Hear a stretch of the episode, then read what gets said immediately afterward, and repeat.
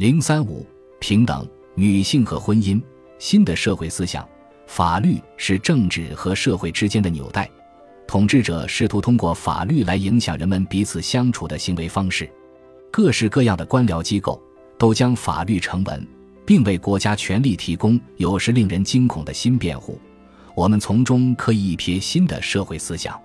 总体而言，这些学说反映了许多早期法典的良好初衷。大多数人最关心的问题是如何调节阶级。性别和世代之间的关系，人皆平等这一观念就是很好的例证。我们将其视为一个现代理想。仅在最近的大约二百年中，人们才为实现这一目标做出认真而持续的努力。但这种观念在每个时代都曾出现。它始于何时？平等学说最早被记载在一份著名的古埃及文献中，出自阿蒙奈神之口。这位神说。他创造的每一个人都与其同类相仿，吹来的风，每个人都可以和其同类一样呼吸。他还多次提到，穷人拥有和富人一样的权利，但恶行带来了不平等，这完全是人类自身造成的。在公元前二千纪，埃及棺材上经常出现这段文字，但他在此之前也许已经有很长的历史了。一些思想家认为，它是一种早期的集体记忆。属于一个原始纯真的黄金时代，那个时代不像有记录的时代那样不平等。也许是卢梭想象的人类形成社会之前的时代，也许是以社群为单位共同历史的时代。这个概念蕴含着令人印象深刻的思想。作为优秀的基督徒和优秀的马克思主义者。无与伦比的中国科学史学家李约瑟对于公元前七世纪的中国诗歌中对地主的痛恨深有同感。一位诗人如此描写地主：不嫁不色，胡曲和三百禅息。李约瑟将这些诗视为来自青铜时代的原始封建制度和私有财产制度之前的早期社会阶段的回声。从未有一个时代值得如此纪念，但可以想象这样的时代。大多数文化都会用过去美好时光的神话来谴责现在的罪恶。有古埃及谚语称时下为诸神之后到来的时代，那个时代的金字塔就是智慧之书。现在还有谁像他们？在公元前二千纪的美索不达米亚，世界现存最古老的史诗《吉尔伽美什》勾勒出一个没有运河、监工、骗子、疾病和衰老的时代。摩诃婆罗多被誉为世界最长的史诗，将公元前四世纪或前五世纪古印度传统对同一个主题的看法浓缩其中。随后不久，中国庄子外篇马蹄中描绘了古老的素朴境界，在这个境界里，天地与我并存，万物与我为一。后来，道德和自然的自由都被圣人、官员、工匠等所摧毁。奥维德的作品所代表的希腊罗马传统中，最初的人类过着轻松自在的生活，自我约束的唯一准则就是他们的心，因此等级制度毫无意义。平等的观念起源于神话，被众人颂扬，却鲜少有人信奉。理想主义者偶尔认真对待它时，通常会激起弱势群体对既有等级秩序的暴力反抗。平等行不通。但是把富人和有权势的人杀掉，提升受压迫的穷人的地位就容易得多了。我们把成功的起义称为革命，起义者经常宣扬平等，尤其到了近代，我们将在后面的部分不时提到。但平等总是昙花一现，因此，平等主义者通常只致力于减少不平等，或有选择的解决不平等。平等主义者似乎总是忽略女性这个群体，旨在解释或证明女性地位卑微的理论，往往依据来自公元前三千纪至前二千纪留存下来的线索。然而，与之明显矛盾的是，有证据表明，崇拜母神是原始社会普遍的信仰，甚至是唯一的信仰。许多女权主义者希望后者是正确的，但它到底正确与否呢？如我们所见。旧石器时代的猎人雕刻了女性形象，我们很容易将其视为原始大地母亲的化身，但它们可能是护身符、分娩仪式的配件、求子用的祭品，或是假阴茎。另一方面，早期的农耕社会显然非常尊崇女神，在很多保留下来的证据里，对女神的描绘呈现出非常一致的特征。安纳托利亚的加泰土丘算得上最古老的人类定居点遗址之一。此地有一尊端庄威严的女性坐像，她腹部隆起，乳房下垂，臀部丰满，坐在抱手扶手王座上，除了头上的发带或王冠，一丝不挂。她的双手搭在两个抱手扶手上，两头豹子的尾巴缠绕在她的肩上。近东各地均有类似的动物的女主人形象留存至今。在马耳他的塔尔辛，世界上最早的石质神庙之一中存有类似的圣母化身。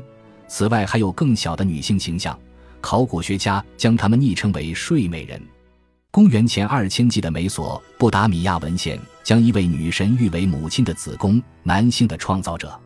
早期思想家们似乎并不赞同尼采饱受争议的观点：创造女性是上帝的第二个错误。单一的女神崇拜普遍存在。这从本质上说是不太可能的，但是有确凿的证据表明，那时的确是普遍理解和崇拜女性的。即使在我们并未发现互有来往的文化里，如印第安人和澳大利亚原住民的艺术中，同样的风格化的丰腴身体也会出现。对女神的考古激发了两种影响力很大但并不可靠的理论。第一种理论是，数千年前男人开始掌控宗教时。压制了对女神的崇拜。第二种理论是，基督教挪用了幸存下来的女神传统，并将其纳入圣母崇拜。无论这些理论有多么难以置信，男性很可能因为女性低人一等的观念负责。乍一看似乎有些不合常理。任何男性可以做到的事，女性都同样可以做到，除了在个别情况中有男性从身体上比任何女性都强壮。平均而言。女性样样都能做，也做得同样出色。而从女性繁衍后代的角色来看，大多数男性都是完全多余的存在。女性确实更珍贵，因为一个社会没有大部分男性也仍然可以延续。这就是为什么男性更常被用作战争的牺牲品。女性的身体与天上的节奏如此呼应，人们很容易将女性视为或者说误会为神圣的。在最早根据性别进行的经济分工中，男性往往会被指派进行狩猎，女性则从事采集。就单位能量消耗的热值来看，女性的工作显然具有更高的生产率。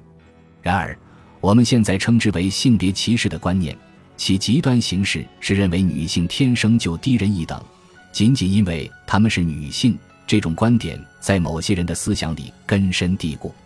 这一观念是如何开始的？有三条线索似乎指明了方向：从母系向父系继承制度的转变，出生率的迅速上升，这可能导致女性被养育子女所束缚，因此无法再竞争其他角色，以及将女性表现为奴隶形象的艺术品。公元前二千纪，印度河流域嘟着小嘴、没精打采的舞女青铜像，属于已知最早的这类艺术品。关于女性的从属地位，似乎众口一词的是，男性应对此承担责任。埃及指导书中说，妻子是一本万利的买卖，别跟他争辩，也别让他手里有权。夏娃和潘多拉的威胁更大，他们在各自的文化里都是万恶之源。夏娃受魔鬼蛊惑闯下大祸，潘多拉则心如蛇蝎，满口谎言。性别歧视是一回事。厌女是另一回事，但后者可能源于前者，或至少两者可能有共同的起源。将婚姻视为一种国家参与或执行的契约，这种观念最早的证据也出现在公元前二千纪《汉谟拉比法典》，对显然早已存在的婚姻传统进行了极其详尽的概括。婚姻被定义为一种通过书面契约仪式化的关系，在不育。遗弃以及如今我们称之为不可挽回的感情破裂的情况下，任何一方均可解除婚姻关系。法典规定，如果一个女人恨她的丈夫，说你不能碰我，是议会应进行调查。如果她没有过错，她可以带着嫁妆回到父亲的家。任何一方如若通奸，都会被处以死刑。当然，这并不代表此前没有人将性伴侣关系正式化。从某种角度来看，婚姻不是一个观念，而是一种进化的机制。像我们这样的物种，在很大程度上依赖信息，必须花大量的时间来培育和指导后代。与大多数其他灵长类动物不同，女性往往要同时养育一个以上的婴儿，因此，我们需要父母双方长期联盟，共同繁衍后代，并将积累的知识传给下一代。